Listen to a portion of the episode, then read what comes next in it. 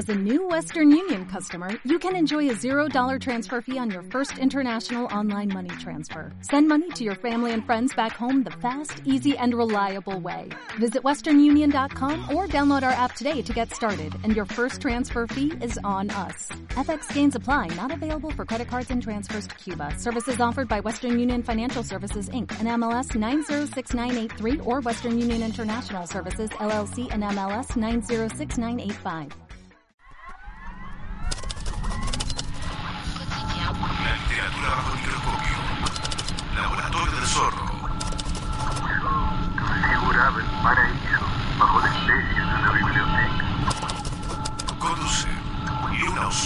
Y Adriano Duarte.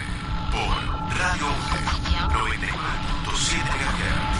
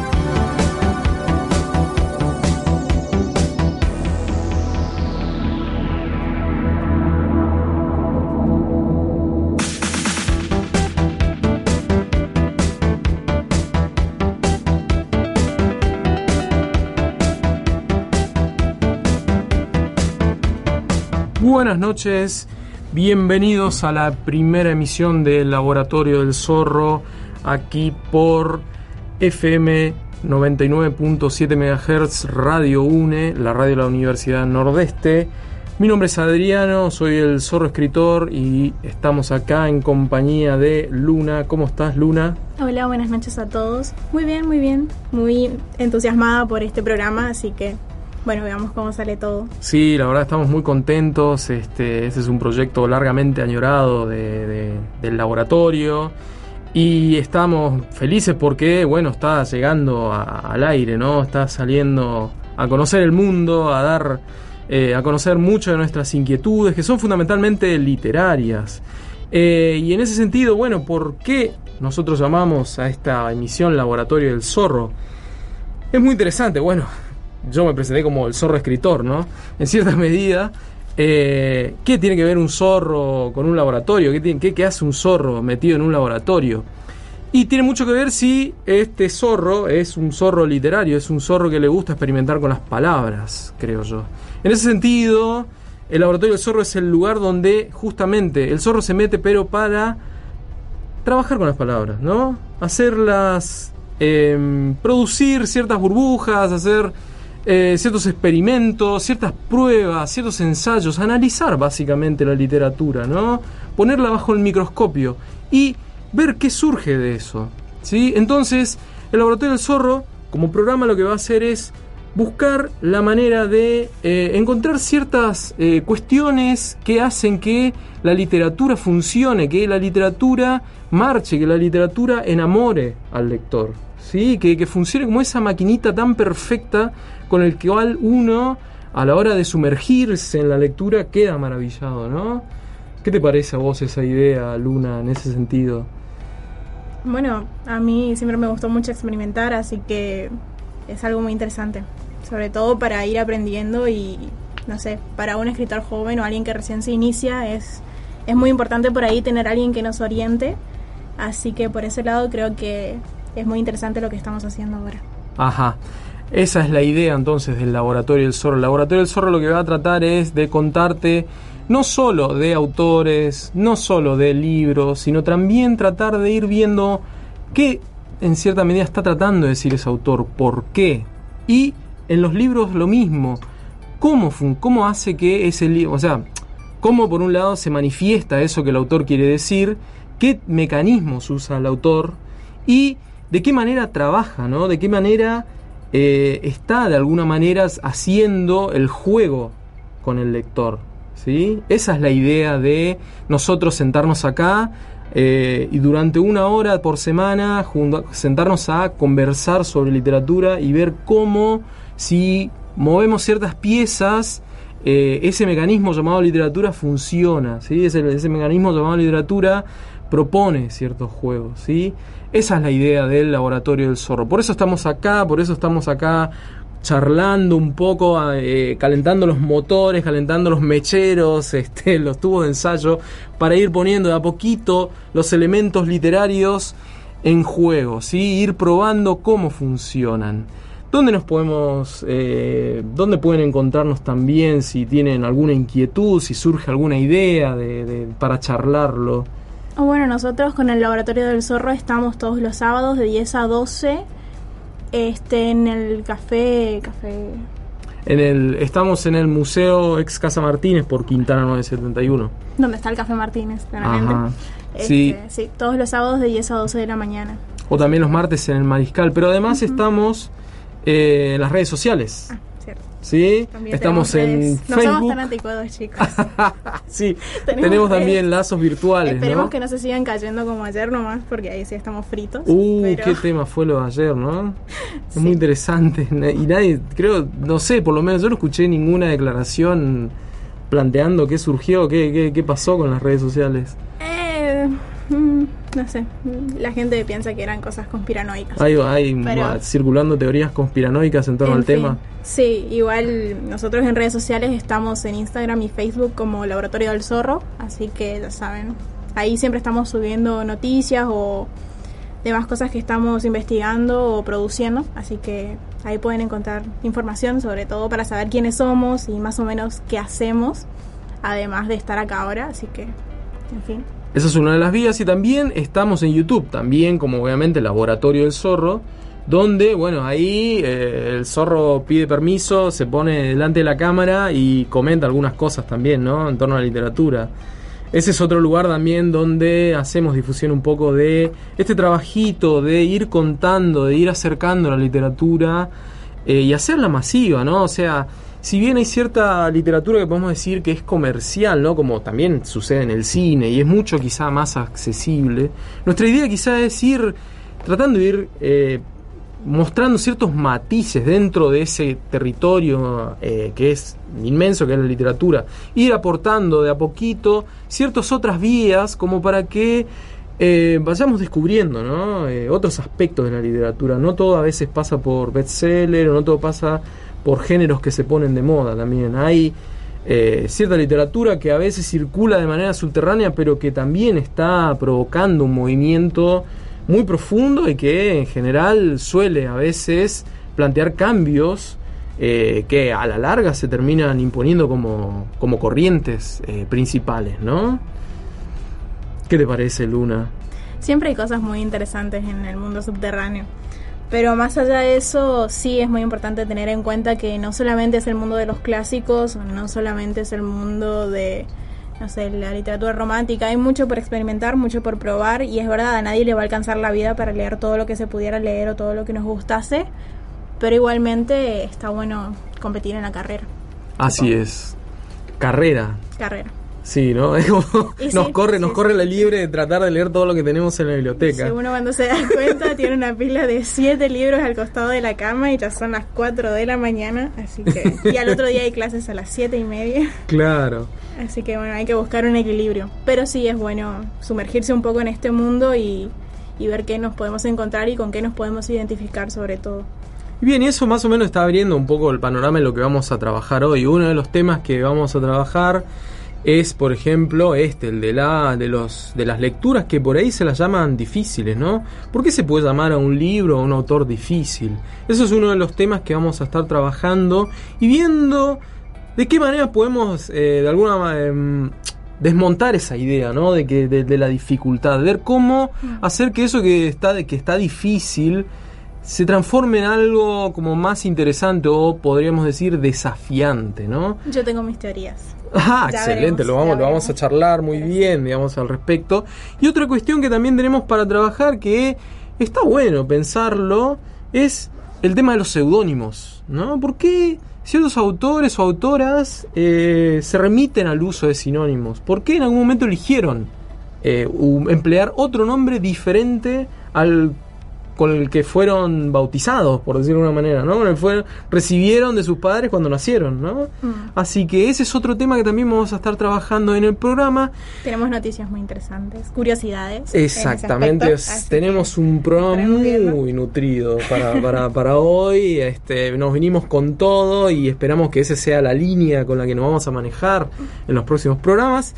Y bueno, ahora aprovechamos para hacer una pausa musical. Vamos con Nostromo, una banda de la que somos muy, Muy fanáticos. fanáticos. Somos muy fanáticos y nos encanta, los, escu- los escuchamos todo el tiempo. Y bueno, la canción que vamos a escuchar ahora se llama Golden Shadows Rise.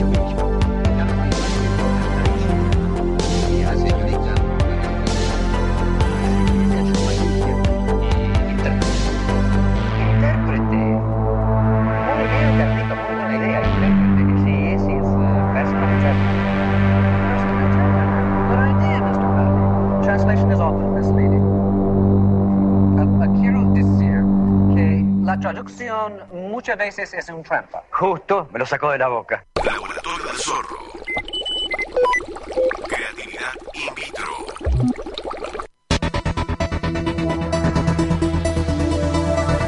Y acá estamos de regreso de escuchar a Nostromo, una banda de, como dijimos, medio a coro, así, que somos muy fanáticos.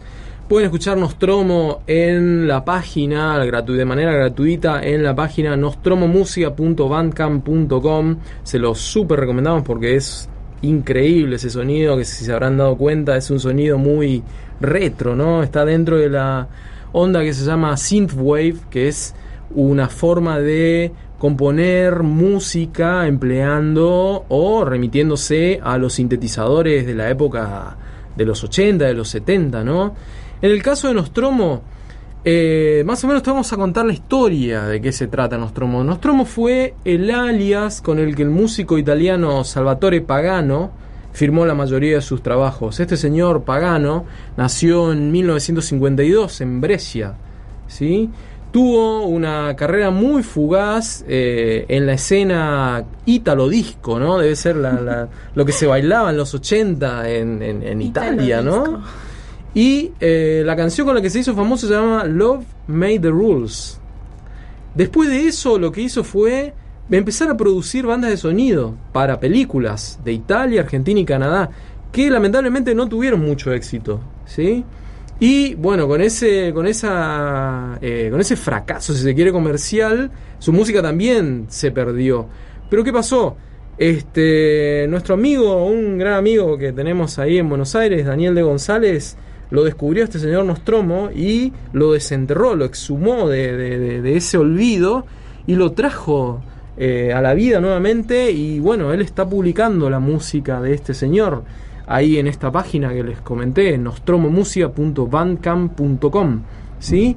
Lo interesante de, de este señor Salvatore Pagano es que a lo largo de su carrera fue usando diferentes nombres ¿sí? para firmar eh, su producción. Y eso se da muy de manera muy particular no y eso ya entrando un poco en el terreno que vamos uno de los temas que vamos a trabajar hoy que es el de los seudónimos no él fue firmando con diferentes seudónimos.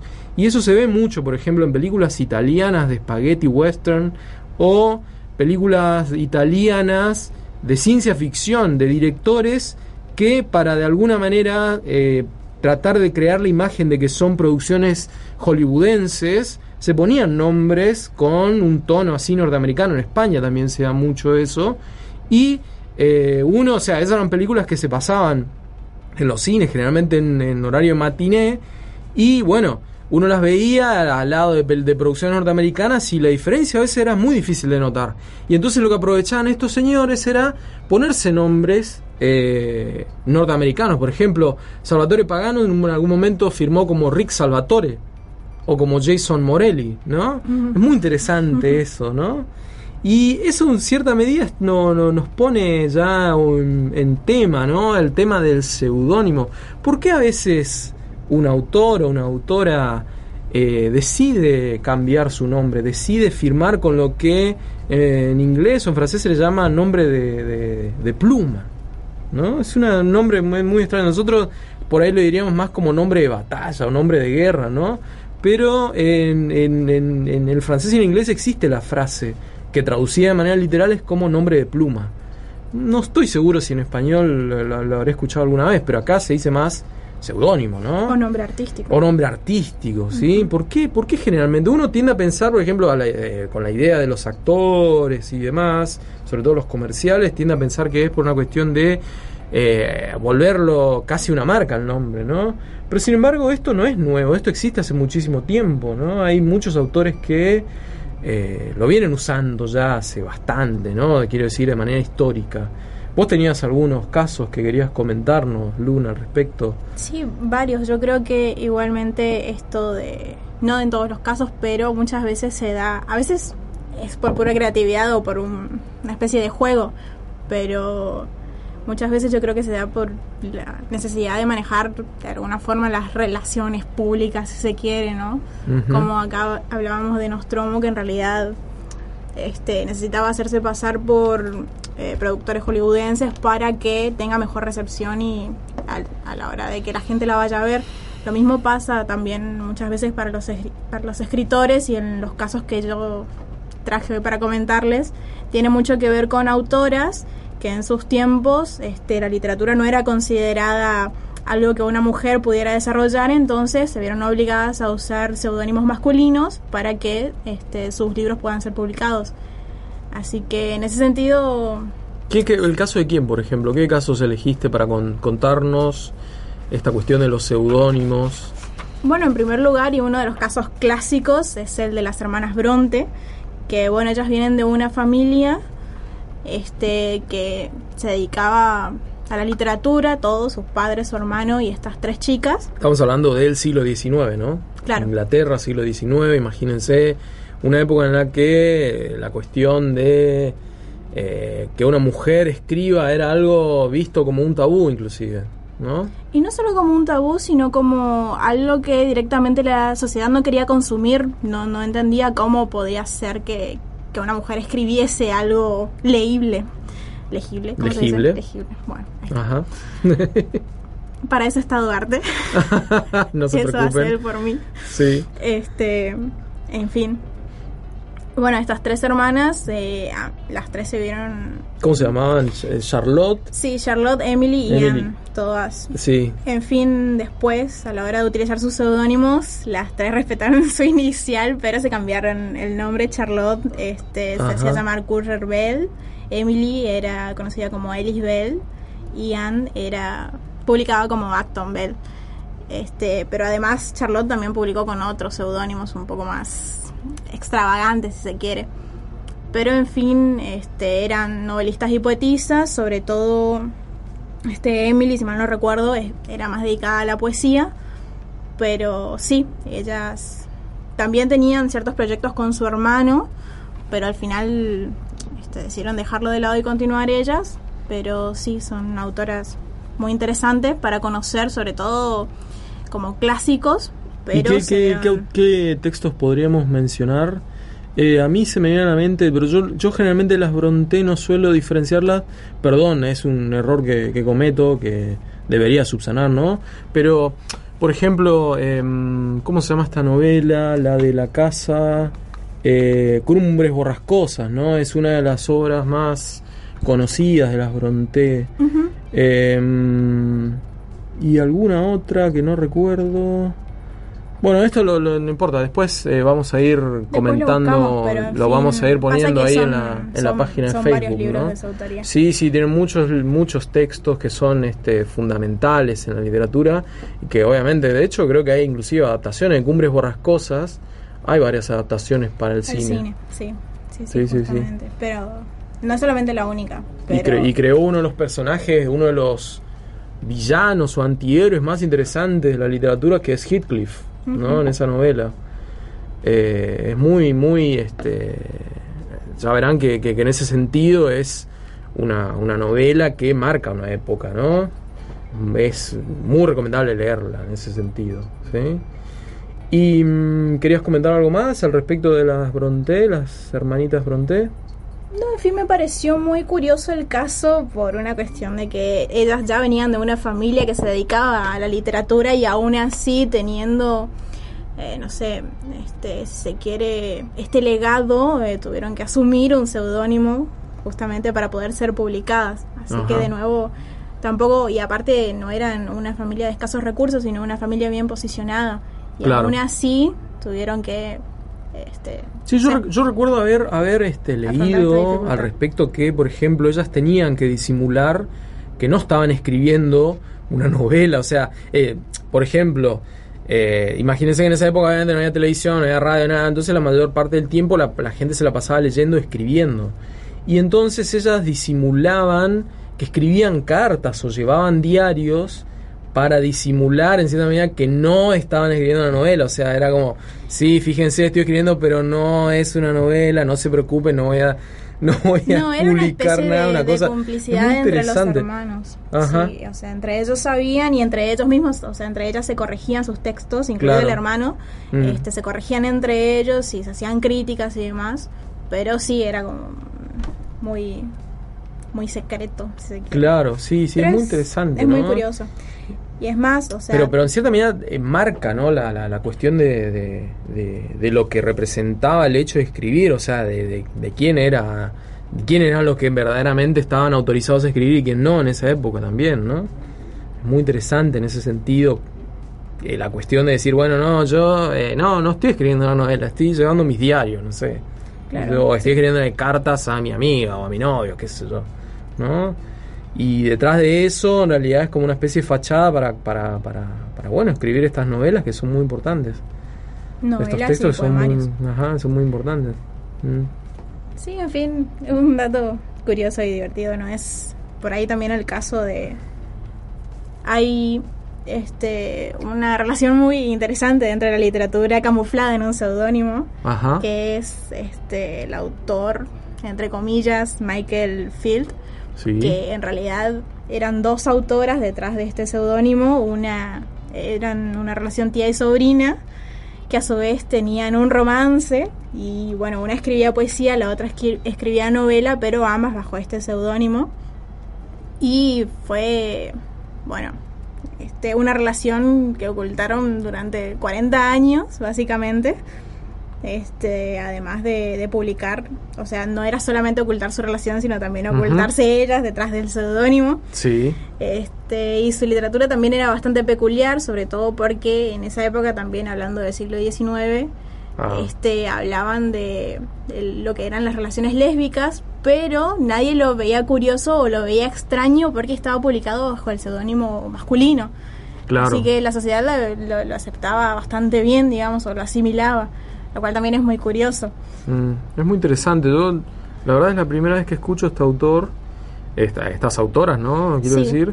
Y estoy mirando. y Eris Cooper. Sí, no hay, no existen traducciones de sus textos, ¿no? Sería interesante por ahí No, no, no, son... o sea, encarar la traducción de algunos de ustedes y tienen y es bastante numeroso. Hay poesía, teatro, narrativa. Es increíble, ¿no? Sí. Wow, es interesante esa exhumación, muy, muy, muy interesante. Em, bueno, ahora eh, tenemos que ir a la, la- la pausa institucional, así que seguimos después de la pausa con más seudónimos. ¿Qué te parece, Luna? Por favor.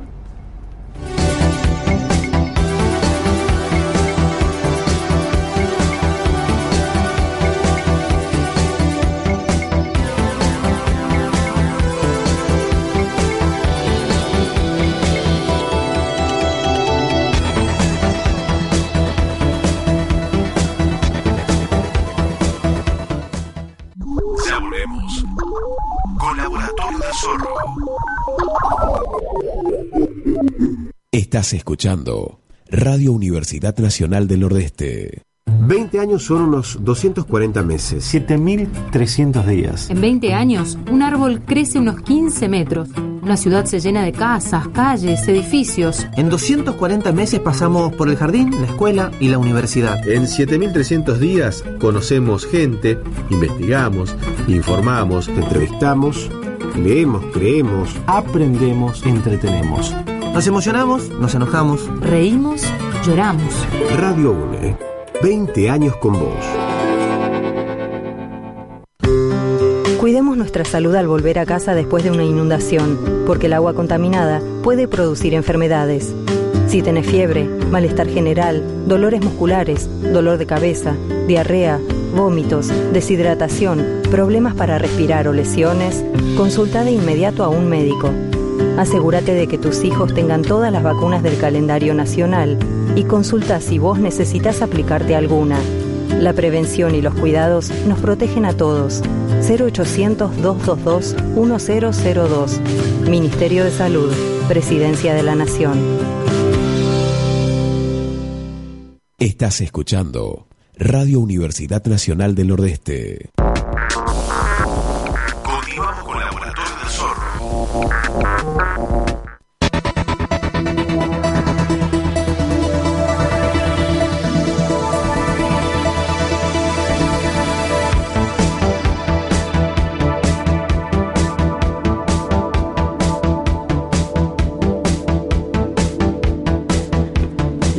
Estamos entonces de regreso de la pausa. eh, seguimos tratando el tema de los seudónimos.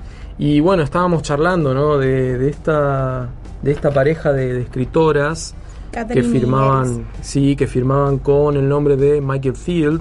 Y estábamos comentando, sí, que tiene una serie de obras, estábamos mirando, es muy interesante. Pero el tema es que no hay nada traducido, la mayoría son textos en inglés. Eh, la verdad es que me da mucha curiosidad y de hecho quizá en algún momento podamos trabajar, quizá por lo menos traducir algún poema, ¿qué te parece? Sería muy interesante. Sería muy interesante por ahí, ¿no? Traducir algún poema y bueno, subirlo a la página. Sería algo valioso, ¿no? Un buen aporte que podríamos hacer desde el Laboratorio del Zorro a dar a conocer, por ejemplo, a esta, a esta pareja de autoras, ¿no? Sí, hay que explotar tus capacidades. ¿Mis capacidades cuáles? Porque... Y la de traductor también. Ah, ah, como traductor, sí, es verdad. Es yo no verdad, a voy veces me olvido. en inglés. A veces me- que hacer vos. A veces me olvido que soy traductor también, es verdad. Sí, es cierto, por eso, sí, yo lo de como natural. Entonces, bueno, nada, perdón. Eh, sí, que la idea es esa, digamos. Quizá lo que vamos a hacer es entonces nos ponemos como tarea, que bueno, acá ya nos ponemos como compromiso buscar algún texto, obviamente que no sea muy, muy extenso para que podamos publicarlo lo antes posible. Y bueno, lo vamos a subir en, en nuestro Facebook. ¿Qué te parece? Sí, ¿por qué no? Ujú. ¿Por qué no? Igual estaría bueno que nos hagan saber si tienen algún autor por ahí medio escondido que del que les gustaría también tener alguna traducción o ver. No sé, Sí. les interesa saber y no le entienden mucho o encontraron una traducción que es horrible, porque eso pasa muchas veces que uno se encuentra con traducciones que son horrendas. Pero, en fin, coméntenos qué les parece. Sí, saben, o sea, nos pueden encontrar en el Facebook y en Instagram como Laboratorio del Zorro. Pueden escribirnos al Gmail, a laboratoriolzorro.gmail.com. O sea, nos buscan como Laboratorio del Zorro y vamos a salir. O sea, sí o sí vamos a aparecer porque no, no, no hay muchos Estamos Laboratorios del ahí al Zorro borde, circulando. Al borde de hacer spam. así que- Así que bueno, ahí nos contactan, nos preguntan, no, no, nos, nos sugieren temas, nos sugieren lecturas y nosotros vamos, gentilmente vamos a estar, eh, bueno, devolviendo, haciendo esas devoluciones a partir de lo que nos propongan. También si nos quieren acercar textos eh, de muy buen gusto los vamos a leer y les vamos a hacer nuestros comentarios al respecto, ¿sí? Pero retomando el tema de los seudónimos, hay, hay un autor que me- a mí me gustaría comentar, digamos, la historia. eh, que pase casi como si fuera una novela suya, es Stephen King, ¿sí? Stephen King, eh, en un momento de, de- de- su... Pensé que ibas a hablar de Orwell. Oh, bueno, sí, hay varios, pero yo elegí, elegí en realidad, sí, hay muchísimos, pero bueno, me, me llamó mucho la historia de Stephen King por, por, por esta cuestión de crear, ¿no? Una, un seudónimo que después terminó convirtiéndose casi en un personaje y de hecho eh, alimentó una historia de la cual él escribió una novela, ¿no? bueno, voy, lo voy contando más o menos. Stephen King eh, sería a fines de los 70 más o menos, o una cosa así. Él se salta a la fama con eh, una serie de novelas que son Carrie, Salem Slot y El Resplandor. Eh, eso hace que King prácticamente se convierta en una marca, ¿no? O sea, todo lo que él publicaba era bestseller automático. El tema es que por cuestiones de la época, de la edición, ¿no? Imagínense que en esa época se vendían 300.000 ejemplares o mucho más, ¿no? O sea, estamos hablando de tiradas que hoy son impensables en esta época. Eh, eh, un autor, digamos, pues la, la editorial generalmente cuando firmaba contratos con un autor, eh, le proponía como límite, como límite, imagínense, una novela por año, ¿no? Entonces, este señor King, que es una máquina de escribir, literal, eh, quería publicar más de una hora por, por año. Entonces, le propuso a su editor eh, sacar a la luz a un seudónimo, ¿sí? a una especie ya casi más que seudónimo, diríamos un heterónimo, un personaje, un otro de Stephen King que se llama Richard Bachman o Bachman. ¿sí? Este señor es este, este Richard Bachman.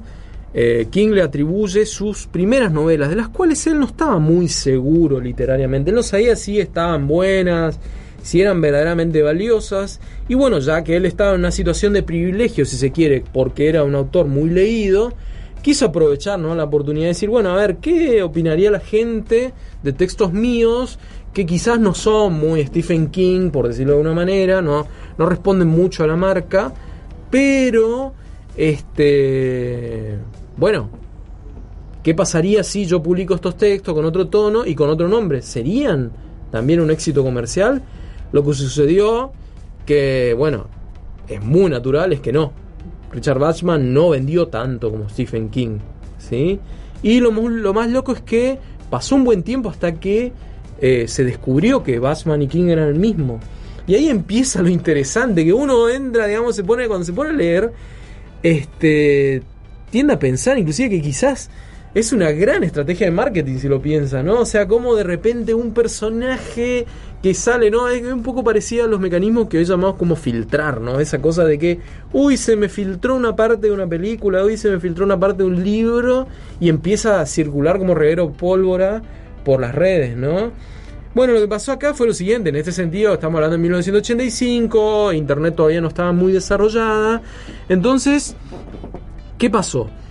Baxman no vendía nada, King seguía siendo el rey del, del- terror, si se quiere, y eh, un señor, un empleado en una, de una librería en Nueva York, empieza a, a parecerle muy familiar la lectura de este Bachman, ¿no? Entonces lo que hace es y empezar a comparar primero. Y se da cuenta que tiene frases muy parecidas de novelas de King. Dice, eh, pero este tipo escribe muy igual a Stephen King. Este Batchman escribe demasiado parecido a, a Stephen King, ¿no? Para entonces pasaba que Batchman ya tenía una biografía. ¿no? Era, un señor que había tenido una vida muy difícil, que nació en Nueva York, que trabajó de todo, inclusive fue marino, el clásico de un personaje, de un escritor es convertirse en marino y conocer el mundo. Eh, le pasó esto, digamos, y se retiró a vivir a una granja de, de viejo, se retiró a vivir a una granja donde, bueno, compartía el trabajo en la granja y a la noche escribía, ¿sí? Y eso fue el, el- motor que lo llevó a publicar, ¿no? Y también estaba casada con, con una señora, Claudia Inés Baxman, y tuvo un hijo que a los 6 años murió en un accidente, todo muy King por supuesto, tiene que ser una cosa muy macabra. Y bueno, este señor tenía esta biografía, ¿no? Y resulta que el, el librero se dio cuenta que Batman y King eran como muy familiares los dos. Entonces, lo que hizo fue ir a investigar, hizo un rastreo documental, fue a la biblioteca del Congreso y ahí descubrió que las obras de, de Batman estaban firmadas, estaban registradas por Stephen King. Y entonces lo que hizo fue escribirle al editor de Stephen King y decirle, eh, che, miren, yo me doy cuenta de esto, se- eh, me pueden confirmar si es así, ¿qué hacemos? ¿Lo hago público? Y entonces llegaron a un acuerdo que sí, que lo hagan público y que además, digamos, como premio en cierta medida este librero, lo que le ofreció es una entrevista cara a cara con Stephen King y contando, digamos, esta historia. Para esa época, eh, imagínense la publicidad que representó eso y además para esa época Stephen King estaba trabajando en Misery, una de las novelas que a su vez también es una de las mejores películas adaptadas de, de las novelas de King, ¿no? Eh, y lo gracioso es que, bueno, eh, una vez que surgió toda esta cuestión y se declaró que Baxman era King, obviamente las novelas de Baxman pegaron un salto, o sea, también se empezaron a vender como pan caliente y eh, lo que sí, bueno, le declararon una enfermedad incurable al señor Baxman y que los- lo, lo- lo llevó a, a- a- a la muerte, ¿no? Y el, prono- el diagnóstico de, de- de muerte fue cáncer de seudónimo. El señor Baxman se murió de cáncer de seudónimo, ¿no? En el año 85. Pero el tema es que la historia no termina acá. O sea, eh, King siguió de alguna manera homenajeando a este seudónimo heterónimo suyo. Y eh, más adelante escribió una novela inspirada en esta relación, digamos, y sobre todo en la diferencia, porque él encontraba una diferencia entre ambos, entre ambos estilos, la diferencia de King, la diferencia de Bachman, digamos. Bachman le parecía menos comercial y, y algo como más eh, relacionado con, con- situaciones existenciales a su vez él empezó a pensar que Bachman lo odiaba a él por ser tan comercial y no tener el mismo éxito. Entonces, ¿qué pasó? Él escribió una novela eh, inspirada en esta suerte de enemistad inventada ¿no? entre King y eh, Bassman que se llama La mitad oscura, que también hay una película, una adaptación eh, que es muy conocida porque está Johnny Depp como protagonista, que es La ventana secreta. Y la historia, bueno, creo que la mayoría conocerá si vio la película, que es la de un escritor poco conocido, que también tiene como un aire granjero, que eh, se le presenta a Johnny Depp, que vendría a ser, digamos, el escritor exitoso, y le reclama por un plagio, ¿no? Y lo interesante es que esta novela, eh, King se la dedica al señor Richard Bachman, que lo considera su gran inspiración, ¿no? Muy interesante, ¿no? Estos juegos que hacen los escritores a veces con eh, los seudónimos y cómo juegan, ¿no? O sea, uno, se- uno tiende a pensar que la construcción de un seudónimo es la construcción de un personaje, ¿no? Pero el personaje estaría dentro de la literatura por lo general, en el texto. Pero fíjense cómo también a veces el te- el- la, la- construcción del personaje trasciende el texto y se convierte en algo vivo, ¿no? Justamente. Supongo Eh, que eso igual lo evidenciamos mucho mejor los que vemos YouTube. Es como algo muy claro. Ajá. ahí. Sobre todo, bueno, hay un youtuber que a mí me llama mucho la atención. que bueno, no sé si conocerán, este, su canal principal se llama Esquiz- Esquizofen- ah, Esquizofrenia Natural. Ajá. Pero para hacer experimentos sociales y por ahí ser un poco más brujo con algunas cosas y no arriesgar su canal principal, tiene un canal secundario que se llama Cordura Artificial. Y Ajá, siempre hablan y es ¿Cómo se llama este este youtuber? ¿El nombre? Sí. No tengo idea, chicos. Pero... No, pero el canal de él, ¿cómo se llama? Ah, Esquizofrenia Natural es el canal principal. Esquizofrenia natural y el otro. y cordura artificial Cordura es como, artificial. como su némesis, si Wow, se quiere. Y todo el tiempo en un canal y otro está diciendo, no, porque tal me plagia, no, porque tal me plagia. Y todos sabemos que es la misma persona, Wow, muestra la cara y todo. Sí. Pero hace este juego todo el tiempo. Ajá. Y como que por ahí nosotros estamos muy acostumbrados a ver ese tipo de cosas. O sobre todo los youtubers que tienen un solo personaje dentro de YouTube y su canal se conoce de esa forma. Y como que estamos muy acostumbrados a verlos en este tipo de cosas, pero no tanto en la literatura. Y es bueno conocer un poco más sobre esto. Ajá. En ese sentido, bueno, eh, es muy interesante esa- ese ejemplo, ¿no? ¿Por qué? Porque de alguna manera lo que hace es poner eh, en el mundo real a un personaje de ficción, ¿no? Ujú. La es una construcción que está caminando entre nosotros, ¿no? Claro. Que, que- que- que- que tiene intereses, inclusive eh, muchas veces se opone al propio, al propio autor, ¿no? Y no solamente es curioso para el autor, sino también para los que consumimos, para los que vemos YouTube, para los que leemos, para los que vemos pintura o lo que sea. Este, siempre para nosotros es curioso decir, pero ¿es este tal persona o tal persona? ¿Es esquizofrenia o es cordura?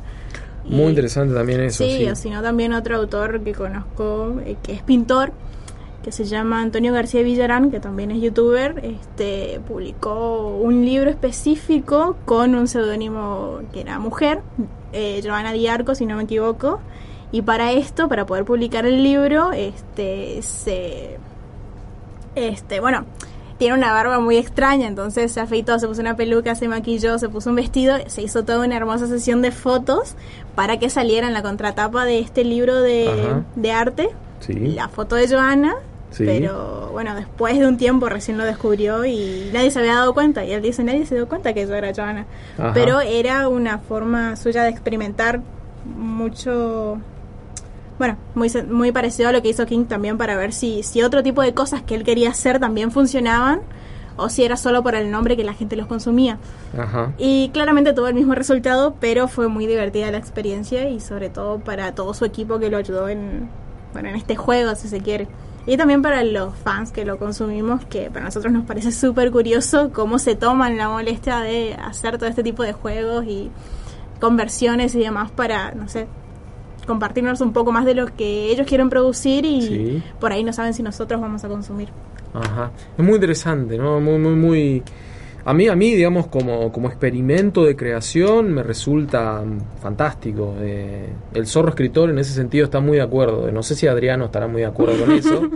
Adriano por ahí es mucho más tímido, pero el zorro, eh, no sé, a- a Adriano lo dejamos afuera, igual no, no nos interesa, pero el zorro escritor sí está bastante interesado en eso. Es un experimento que le llama mucho la atención. Así que bueno, eh, creo que es momento de, después de hablar tanto, creo que es momento de, de- una pausa musical. ¿Qué te parece? Vamos a escuchar Nostro- la segunda canción de Nostromo que se llama Anochecer, toma 12 exterior.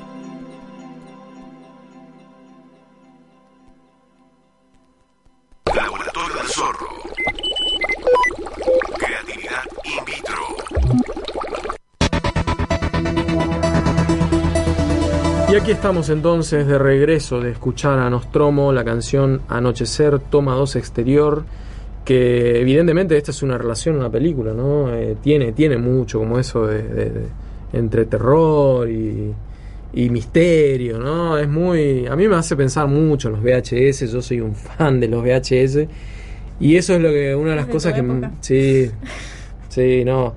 ¿La época de quién? Porque yo no sé, ¿quién estamos hablando? ¿El zorro escritor, Adriano, de quién? De todos, todos son momias. Qué mala.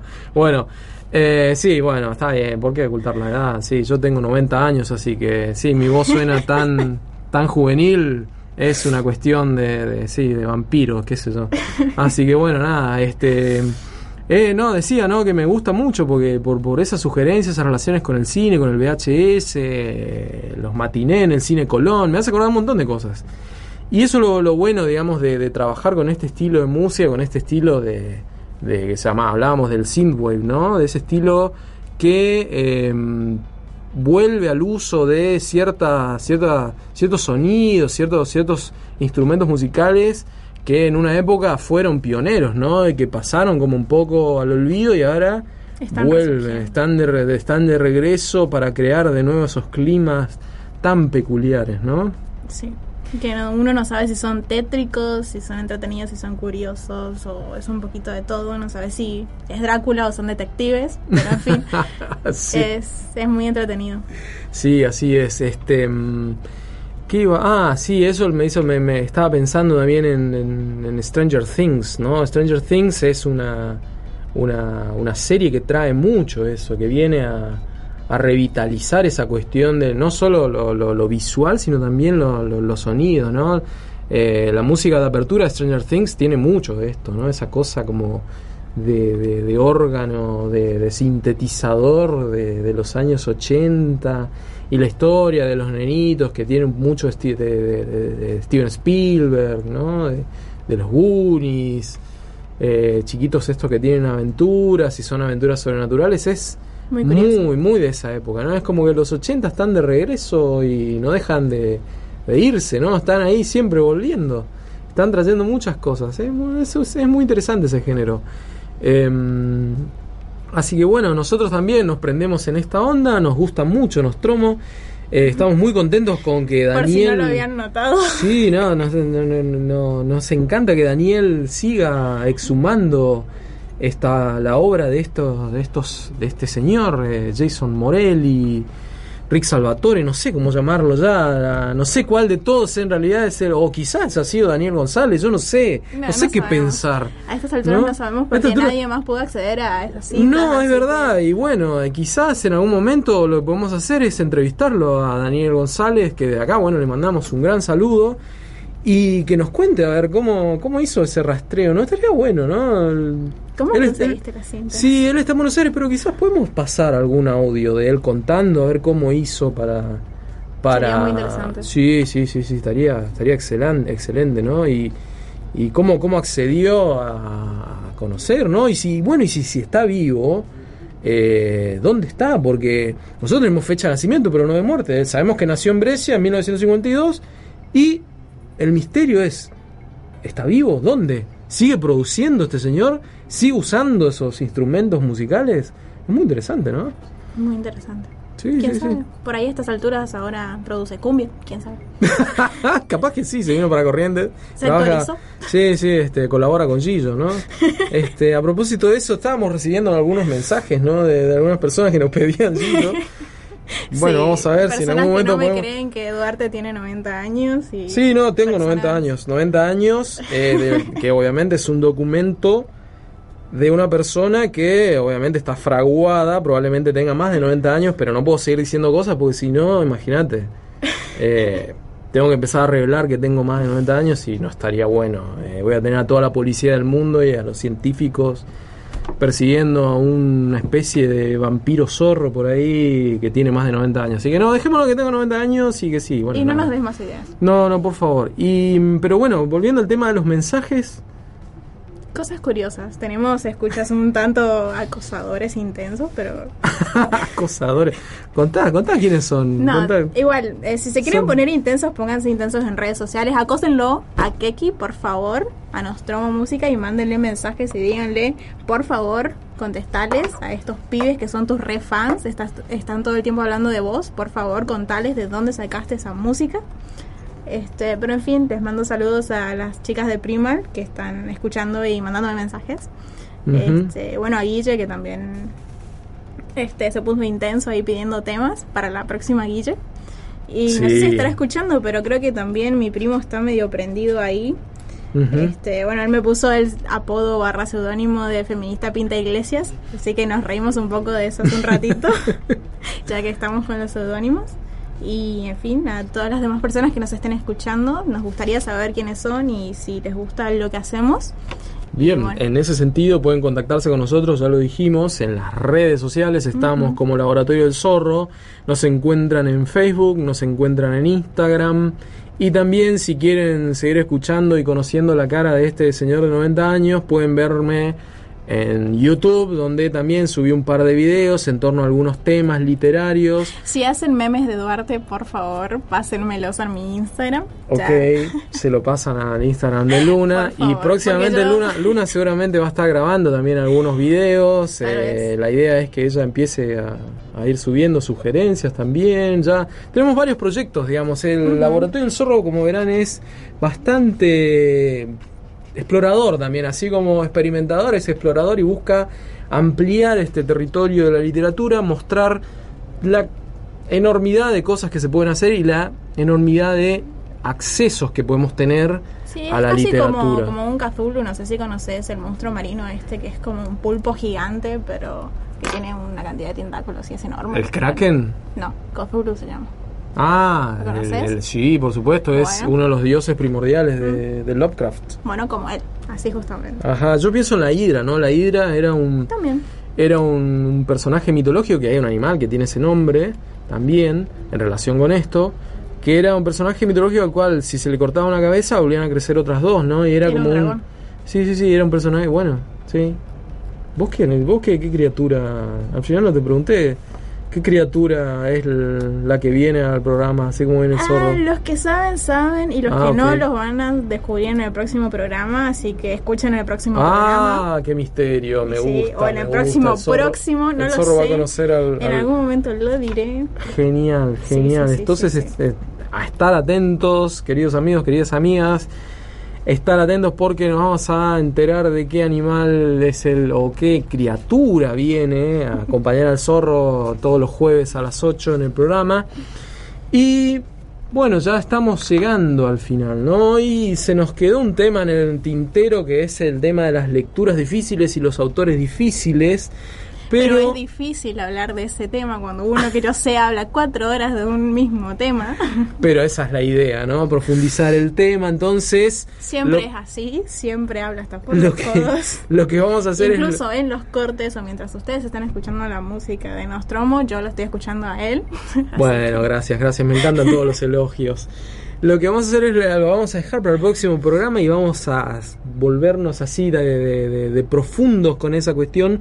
Porque es un tema que surgió también de un mensaje que recibimos en, en el Facebook. Sí. eh, a propósito de sugerencias de lectura y de trabajar, no solo porque el laboratorio en cierta medida está muy orientado a trabajar la escritura, pero de repente esto me dejó pensando un poco la cuestión de la lectura. La lectura también es algo que se trabaja, ¿no?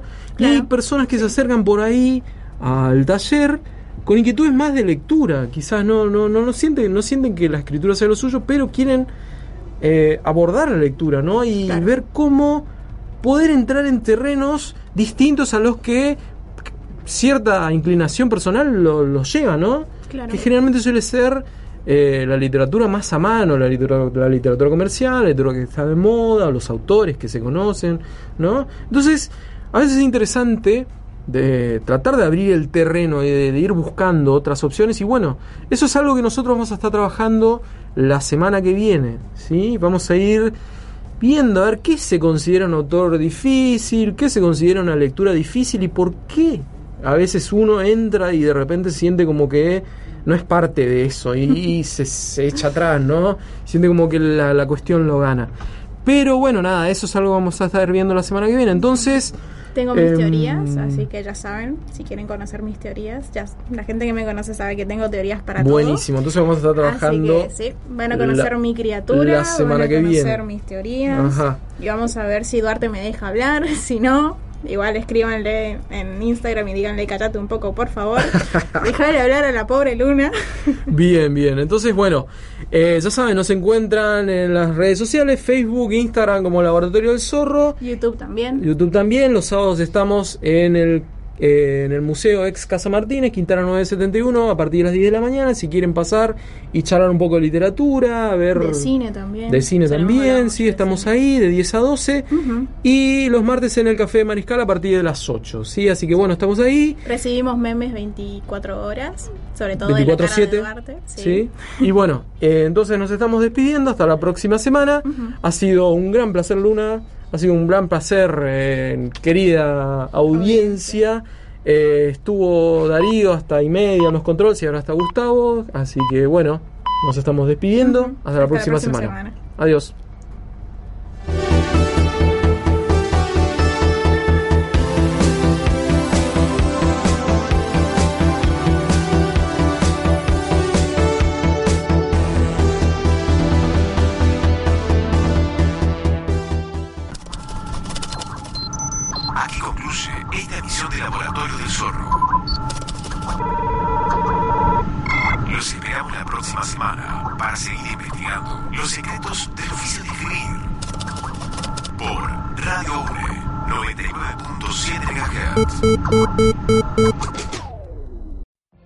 What if you could have a career where the opportunities are as vast as our nation, where it's not about mission statements, but a shared mission? At U.S. Customs and Border Protection, we go beyond to protect more than borders, from ship to shore, air to ground, cities to local communities. CBP agents and officers are keeping people safe.